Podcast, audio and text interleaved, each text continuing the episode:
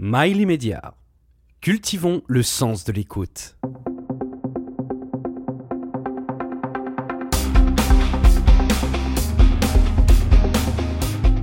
Ambition Sport, une émission présentée par Nelson Montfort.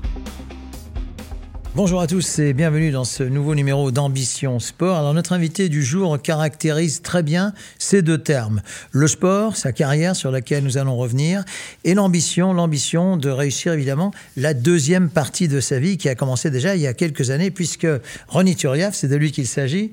Welcome Ronnie, euh, ça fait vraiment plaisir de vous, de vous recevoir, je vous connais depuis longtemps, mais c'est vrai que contrairement à d'autres sportifs, vous avez décidé d'arrêter un petit peu plus tôt. Nous y reviendrons. Mais la première question est la suivante. Comment fait, comment est-ce que le, petit garçon euh, de Martinique, est-ce qu'il pouvait s'imaginer tout ce qui allait, tout ce qui allait suivre? Non, le petit garçon de la Martinique ne pouvait pas du tout s'imaginer à tout ce qui s'est passé dans ma carrière.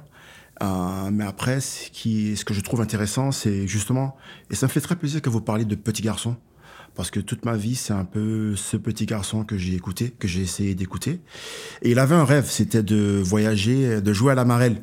Mais de, pour moi, la marelle, c'était de pays en pays, de voyager de pays en pays, de sauter de pays en pays. C'était un rêve que j'avais quand ma mère et ma sœur et moi, on avait emménagé dans CHLM euh, dans la ville de Ducos, dans CHLM qui s'appelle la Cité La Marie. Et en fait, ma fenêtre donnait sur l'aéroport.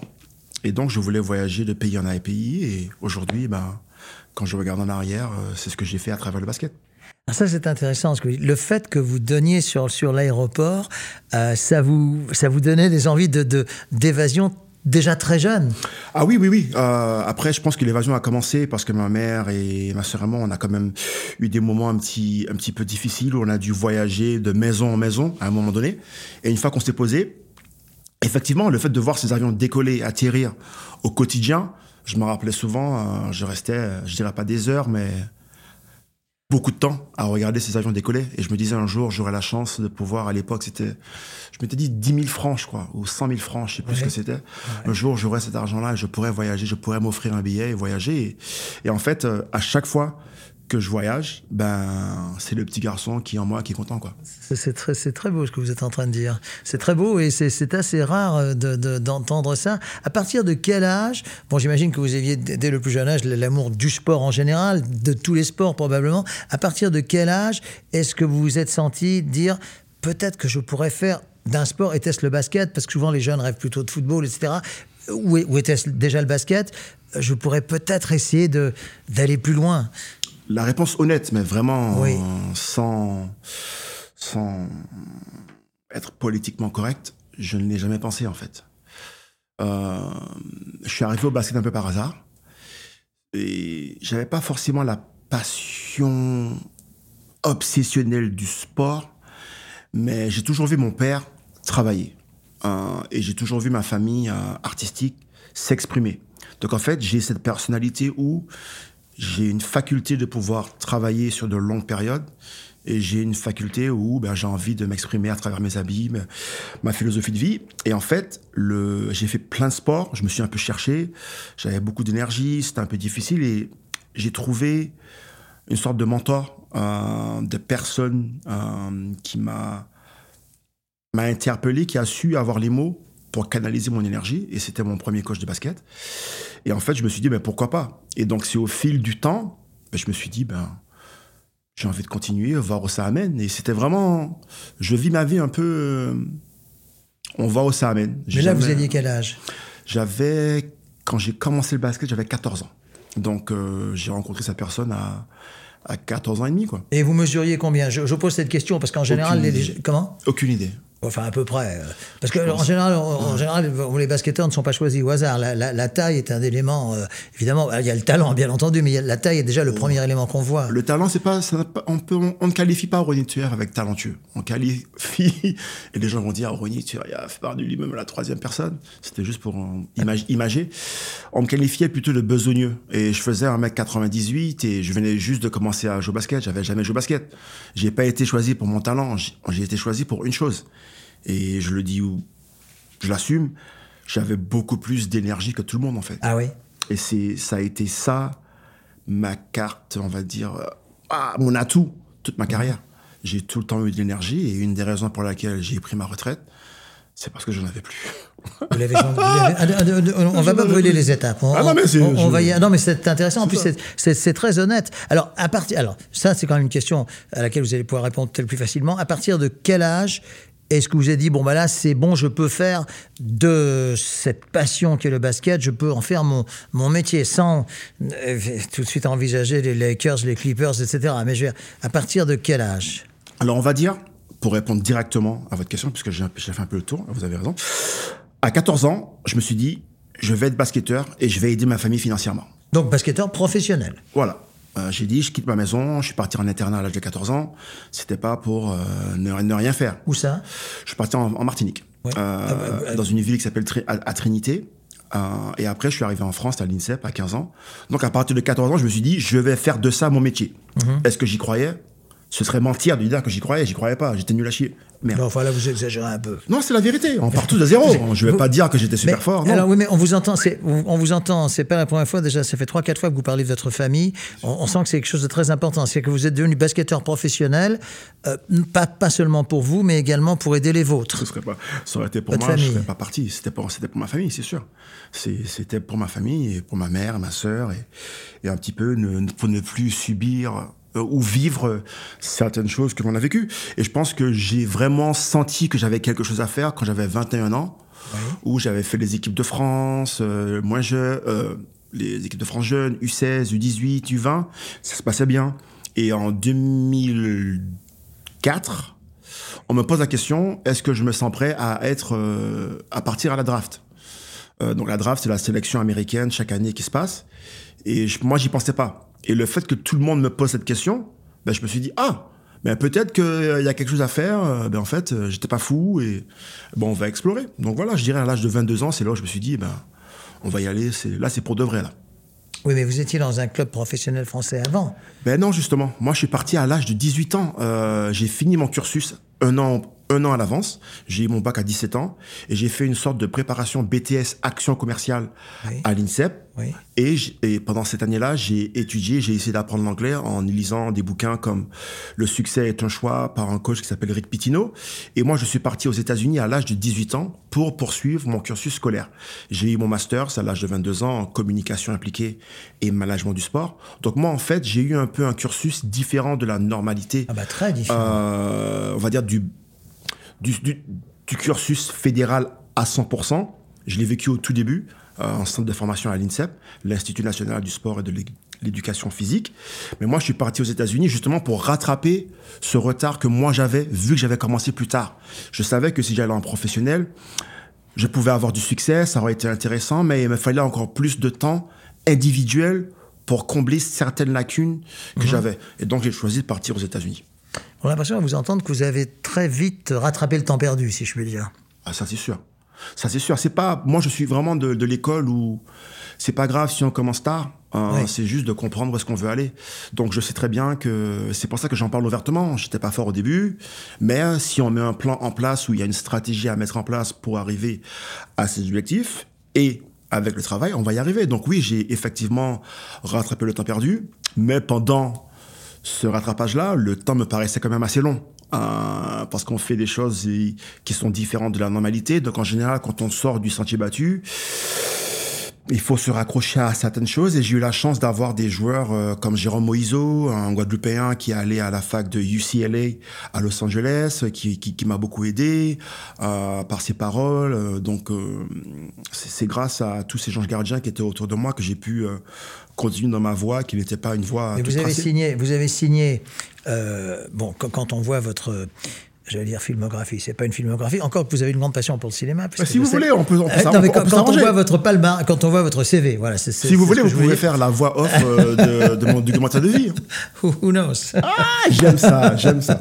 Euh, Euh, rien n'est impossible, hein, vous le savez. D'ailleurs, je trouve que rien n'est possible. Ça, ça, répond, ça correspond assez bien à votre, à votre manière d'être et à votre vie. Alors, donc, vous avez signé quand même, quand on voit donc votre CV, sont les plus grands clubs qui vous ont accueilli et qui vous ont accueilli dès, dès ce fameux draft. Alors, le draft, est-ce que vous pouvez brièvement, pour, pour les, ceux qui nous regardent, qui ne connaissent peut-être pas toutes les ficelles de ce draft, il y a une question de position, de classement, etc. Voilà. Très, un petit très rapidement, c'est, on va dire qu'en général, chaque année, au mois de juin, il y a une sélection des 60 meilleurs joueurs âgés en général de l'âge de 19 ans à 22 ans. Mhm. Et en général, les 30 premiers sont garantis d'avoir une place dans l'effectif l'année d'après.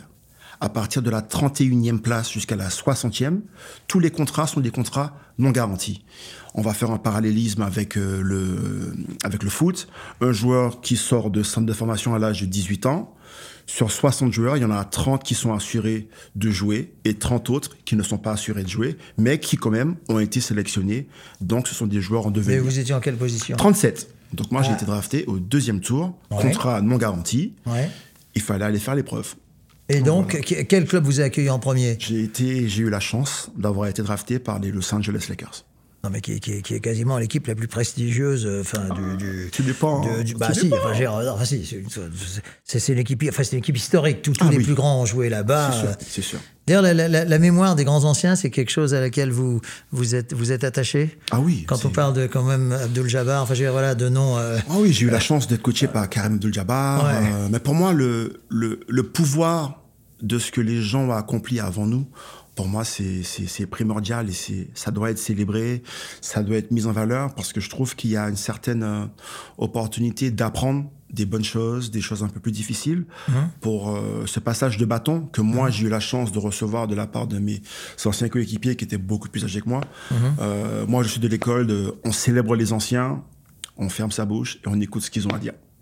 Ça, c'est ce qu'on appelle le devoir de mémoire, tout simplement. C'est très important. Alors donc, vous, vous commencez euh, aux Lakers. Ouais. Vous commencez par, pratiquement par le plus, enfin, mm -hmm. le plus beau. Et là, là est-ce que, est que, vous êtes titulaire Oui, d'ailleurs, je vois Lakers là sur votre sur vêtement. C'est pas fait exprès. Hein. Oui, mais, mais, ça tombe bien. Euh, et est-ce que vous êtes tout de suite sélectionné ou est-ce que vous êtes un peu remplaçant ou comment vous devez affirmer, vous devez vous affirmer ou comment comment ça se passe? Je dois m'affirmer. Euh, après, il y a aussi un aléa sportif extra sportif qui se passe. Je dois me faire opérer de à cœur ouvert. Donc il y a toute une ah. série de problèmes qui se passent quand, quand je me fais drafter.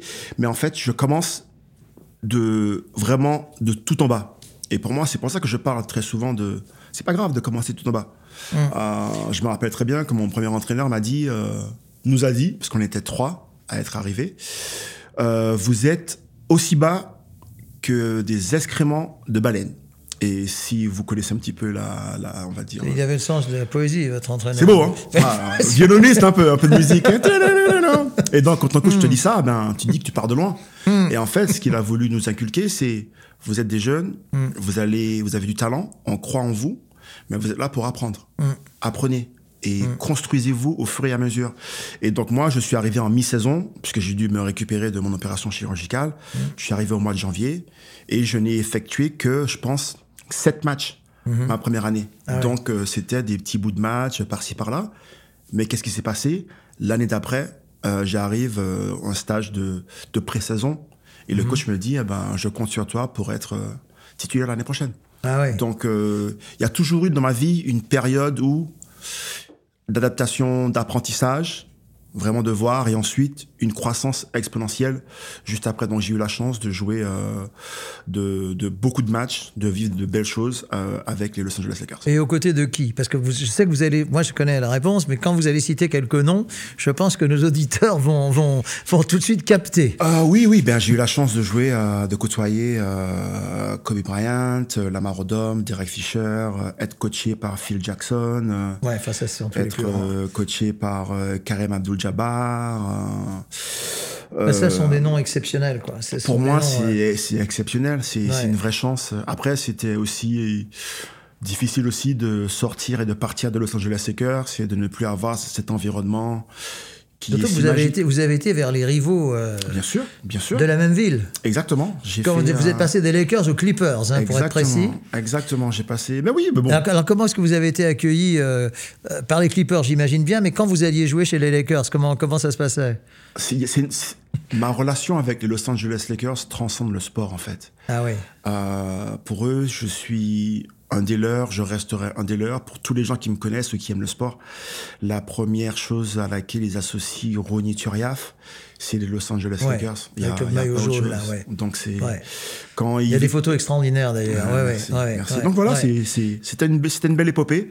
J'en suis fier et quand j'y repense, euh, je souris. Quoi. Vous avez eu combien de titres euh, NBA Hélas, euh, j'en ai eu qu'un. Euh, je voudrais en avoir eu plus.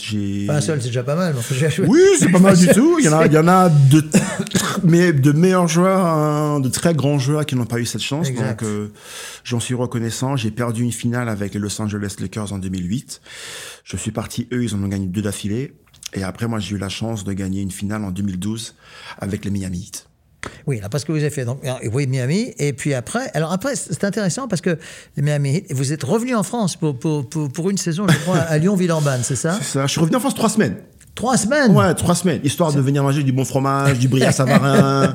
euh, jouer en France pendant trois semaines avec un ami, un, un ancien coéquipier, un camarade de chambre euh, qui m'a sorti de mes vacances à Bora Bora. Oui. J'étais très bien là-bas. Oui, ça je m'en doute. Voilà, il m'a passé un coup de téléphone, il m'a dit ouais, vas-y, s'il te plaît, vas-y, viens, on joue ensemble. Et on s'était toujours dit qu'on allait jouer ensemble professionnellement. J'ai pas eu la chance. Euh, on n'a pas eu la chance de le faire en NBA, donc euh, on a fait l'équipe de France. Mais on l'a fait à Vegas pendant trois semaines. C'était magique. Et alors, euh, oui, parce que, euh, parlons, de, ensuite, vous êtes retourné au Minnesota Timberwolves. Oui, j'ai fini ma carrière au Minnesota Timberwolves dans, dans la froideur euh, du tundra là-bas, près, de, du Canada. Ouais. Et c'était. Franchement, j'ai je je pourrais en parler des heures, mais j'ai vraiment une carrière vraiment sympathique où j'ai joué aux Lakers pendant trois ans, aux Golden State Warriors avec Stephen Curry pendant deux ans. Je suis parti aux New York Knicks avec Carmelo Anthony et Amare Stoudemire. Euh, je suis parti à Miami. J'ai joué à Washington. Après, je suis revenu aux Clippers avec euh, Blake Griffin, Chris Paul, plein de grands joueurs euh, américains. Et j'ai fini euh, dans le froid à Minnesota. Et, et, après, je me suis dit, bon, ben c'est bon, c'est le temps de et partir. Puis, et puis, à 30 ans, il y a quand même beaucoup de sélections en équipe de France aussi. Ouais, quand même. Hein, j'ai essayé de faire ce que j'ai pu. Oui, hein. bah oui. vous avez combien de sélections en équipe de France Je crois que j'en ai 100 ou 101. Moi, j'ai, moi, j'ai vu 108, mais peut-être que. Ouais, je 100... pense. Euh, non, je pense pas. 101. Je pense 101, je pense. C'est un, c'est un joli chiffre. Je voulais m'arrêter à 100, mm -hmm. mais on a gagné, donc on a continué à gagner, donc j'en ai fait, j'en ai fait 101. Et -hmm. de beaux moments, de belles victoires, euh, des moments assez difficiles aussi, euh, qui font partie du cursus euh, et du parcours de vie de chacun. Hein, c'est pas qu'aux qu sportifs. Mais oui, de très belles, de très beaux souvenirs. Hein. Franchement, je suis fier d'avoir pu représenter euh, la France sur toutes ces compétitions. Alors, vous avez quand même arrêté euh, assez tôt par rapport à certains de vos camarades. Mmh. Ouais, Ça, c'était un choix. C'était Ouais. pas, pas sur blessure ou autre. C'était. euh, Vous aviez eu quelques soucis physiques? J'ai toujours eu des soucis physiques, euh, mais oui, j'ai eu un souci physique à la hanche à la fin, mais je me suis remis, j'étais en bonne forme, tout se passait bien et en fait, je suis quelqu'un que- comment on va dire ça? De manière très très rapide, euh, je me suis dit, de j'en rigolais un petit peu quand j'étais en université. Un jour, je vais faire 100 sélections en équipe de France et je vais jouer 10 ans NBA. Et je suis arrivé à 100 sélections en équipe de France, je suis arrivé à 10 ans NBA et je me suis posé la question est-ce que j'ai envie de continuer? Eh ben, Ma réponse, elle était simple, hein, j'avais plus envie de continuer. Vous aviez quel âge? J'avais 31 ans. Oui, ça, c'est jeune. hein. Ouais, 31, 32. Ouais, c'est jeune, ouais. Mais après, c'est aussi. euh, une... J'avais envie de profiter de la vie. euh, J'avais fêté l'année d'avant euh, les 50 ans de ma mère. euh, et donc, en fait, j'avais envie de vivre des moments de vie, euh, de ne plus être euh, au quotidien. Toute, la, toute mon année euh, est focalisée sur mes performances. Toute ma famille doit s'adapter à moi par rapport à mes vacances et tout ça. Ouais. Au bout d'un moment, ça me prenait la Ouais, tête. je hein. vois, je vais ouais. pas, me- je vais pas passer par quatre chemins, ça me cassait la tête. Je trouve- que je, trouve que vous êtes euh, vous êtes très altruiste dans, dans, dans votre façon de parler. Vous vous pensez beaucoup aux autres, ça, ça se voit, ça se sent, euh, Ouais, et notamment à votre famille, mais pas seulement. J'ai l'impression que le sens de l'amitié chez vous, c'est quelque chose qui Ah oui, ça- ça se voit, C'est le béaba de la vie. Je pense que les relations humaines que l'on a, c'est c'est les choses qui sont la plus importantes au monde. Non, parce qu'on Ah. dit parfois que les sportifs sont un peu égocentriques, etc. Vous, vous parlez plus des autres que de vous-même, donc. euh, Après, tout dépend qui, qui, ont. C'est qui ont.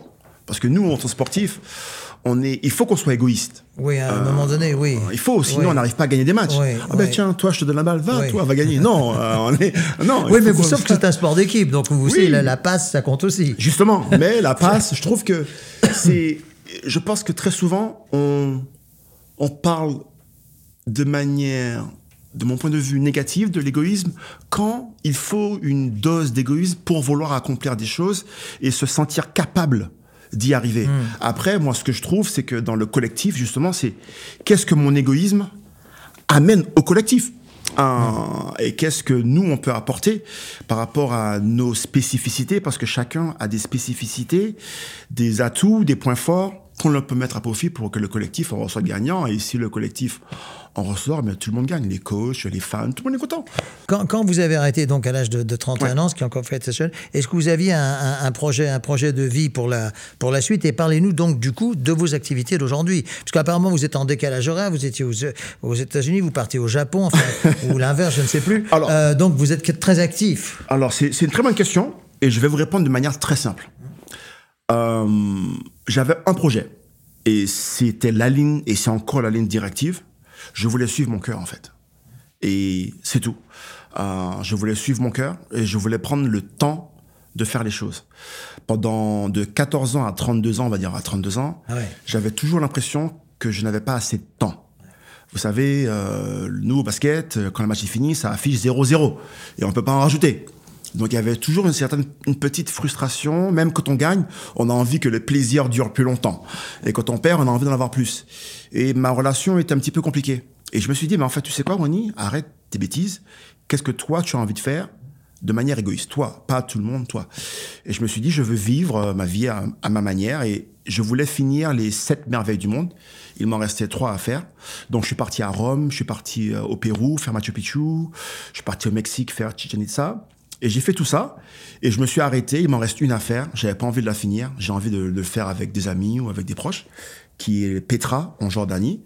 Et donc je suis mon cœur et aujourd'hui je suis ambassadeur avec la NBA. J'ai fondé une résidence artistique créative où j'invite les artistes à venir euh, travailler sur leurs projets à la campagne, loin de tout, et de prendre le temps dans la. Ah, je, vous, je vous le dis, ouais. Ben oui, ben bien sûr, dites-le nous, bien sûr. Ok, ok, ok, ok. mieux si vous oui, oui, oui, oui, oui. Mais bon, si vous insistez. Oui, oui. Euh, dans la. Creuse.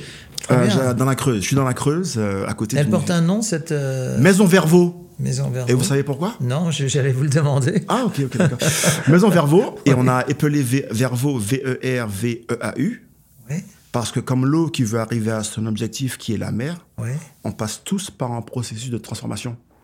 Et c'est une maison qui accueille des artistes, euh, des quoi, des sculpteurs, des peintres, des, des... Pluridisciplinaire. Ouais. J'accueille des entrepreneurs qui travaillent sur leur start-up, euh, j'accueille des vidéastes, les artistes plasticiens, performance. Donc, il y a un euh, site. Il y a, pas un site, c'est caché un peu. Ah bon, enfin c'est caché, il faut pas que ce soit trop caché quand même, parce que si, si, si ça intéresse des jeunes artistes de venir vers vous, vous allez les Et accueillir. à ce moment, ils m'enverront un message sur Instagram. êtes- Oui, d'accord. Sur Instagram. Enfin, c'est la maison. Vervaux dans la Creuse. La Creuse, c'est assez grand, mais enfin, on peut trouver. Ouais, ils peuvent trouver en C'est- général. C'est un peu, c'est un- j'imagine que c'est- c'est c'est plutôt dans la, enfin, la campagne, c'est un peu isolé, j'imagine. Ah, c'est très isolé. Mais C'est volontaire, ça. C'est très volontaire. Ouais, bien sûr, Alors, c'est pour ça que hésité à vous le dire j'étais. Non, non, non, mais, c'est vous avez pas- insisté. Là, c'est Quel un pouvoir. teaser. Là, c'est un teaser. On ne Teaser. sait pas trop. Ah, Hein, hein, on ne sait pas trop. C'est bien. C'est un, teaser. Ouais, donc voilà. vous, vous, avez, vous, avez, que- vous avez accueilli combien d'artistes environ? Euh, on a commencé l'activité il y a de cela 4 ans. Je Ouais. pense que j'ai accueilli à peu près une cinquantaine de personnes. C'est bien, ça. Ouais, ouais, c'est c'est vraiment c'est super intéressant. Et, et par exemple, un des projets qui me vient à l'esprit, c'est une amie qui travaille euh, pour un- une des succursales des Nations Unies, qui est venue travailler sur un projet d'exhibition euh, euh, pour la Biennale de Dakar et qui mettait en valeur les agriculteurs. Et bien, qui ça. avait un impact social. Et, et on parlait de l'histoire des agriculteurs qui sont responsables de 90% de hum, la production euh, euh, la production euh, des choses que l'on mange nous. Et en fait ils sont tout en bas de l'échelle et c'est eux qui gagnent le moins. Et donc en fait, euh, quand on regarde qui sont sous le sud de la pauvreté et que à travers l'art et à travers la création, on peut redorer leur blason, on peut vraiment remettre en, valeur ce qu'ils apportent à la société. Ben, en fait, c'est des projets qui sont super intéressants. Euh, on a accueilli des artistes, bref. Donc on accueille des gens et, et on, suit notre, on suit notre cœur. Ça, c'est pour vos activités, on va dire, en France. Puis vous êtes également, j'ai lu, ambassadeur, oui, ben, vous venez de le dire, ambassadeur de la NBA. En Europe et en Afrique, ouais. Ah oui, donc ça, c'est, oui. donc, en, en, quoi consiste Est-ce que vous êtes également détecteur de talent ou est-ce que. Je peux être détecteur de talent, mais j'ai plus envie de prendre mon pied, en fait. J'ai plus envie de, de, de m'amuser avec les gamins, de, de travailler. C'est pour ça que mon activité d'ambassadeur est vraiment très intéressante, parce qu'elle couvre à la fois le côté spécifique détection, mais il y a aussi une grosse part d'aller dans, dans des marchés comme des endroits comme euh, la Slovénie, l'Irlande, ah Bahreïn, euh, dans 19 ou 20 pays africains, de, de construire des terrains pour que les enfants filles et garçons de 8 à 18 ans puissent avoir un espace où aller jouer au basket, mais aussi autour du terrain de basket. La NBA construit des, ils appellent ça des business centers, où il y a des, des centres où il y a des, des, ateliers mis en place de pédagogie euh, sur les différents thèmes auxquels les adolescents peuvent faire face. Donc c'est vraiment, il y a plein de choses à faire.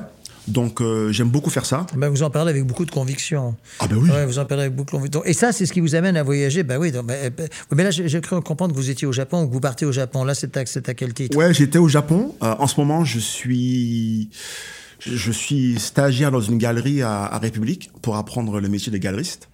Et on était parti dans un festival de photographie qui s'appelle Kyotographie pour aller soutenir une artiste qui est super intéressante, qui s'appelle Johanna Schumali, qui a gagné le prix Pictet de photographie l'année dernière. Et elle était exposée là-bas, donc on est parti lui faire un petit coucou. À Kyoto À Kyoto, exactement. C'est une ville juste extraordinaire magique, j'ai failli pas revenir. Hein, donc on a failli, on a failli rater l'interview aujourd'hui. Ça, ça, je vous comprends. On est passé à deux doigts. Ouais, ouais, ça, je vous euh, comprends. J'étais bien là-bas.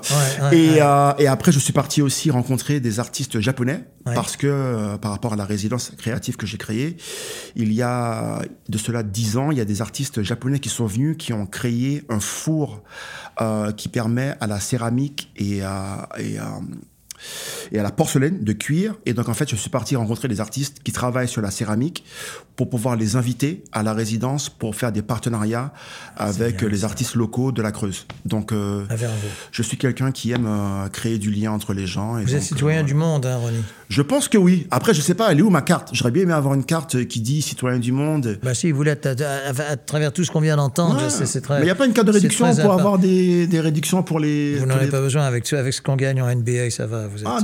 Vous êtes à l'abri du besoin. Ah mais ce, qui a surtout bien, ce qui a surtout de bien, c'est que vous, vous, vous j'ai bien aimé ce que vous avez, ce que vous avez dit au, au, début. Il y a une phrase qui me vient, qui me vient en, souvenir. Vous allez me dire ce que, ce que vous en pensez, parce que là, nous mhm. arrivons au bout de cet entretien. D'ailleurs, ça a très vite passé avec vous, et ça, c'est très bon signe. C'est bon signe. Euh, il y a une phrase qui est très jolie. À mon avis, elle va vous plaire. Euh, L'adulte que vous êtes devenu n'a pas trahi l'enfant que vous étiez. Je n'ai rien d'autre à rajouter. Bah, c'est très apparent. C'est très, très, apparent, c'est très évident. Dès le début de l'entretien, et ça a été un, c'était un, vrai plaisir, Ronnie. Merci beaucoup. Merci beaucoup. Voilà. À la prochaine. Bon vent, bon vent à vous. À la prochaine. Et vous êtes très bien habillé. Il n'y a, pas de problème. Take care, my friend. Yes, indeed. Thank you. I appreciate you.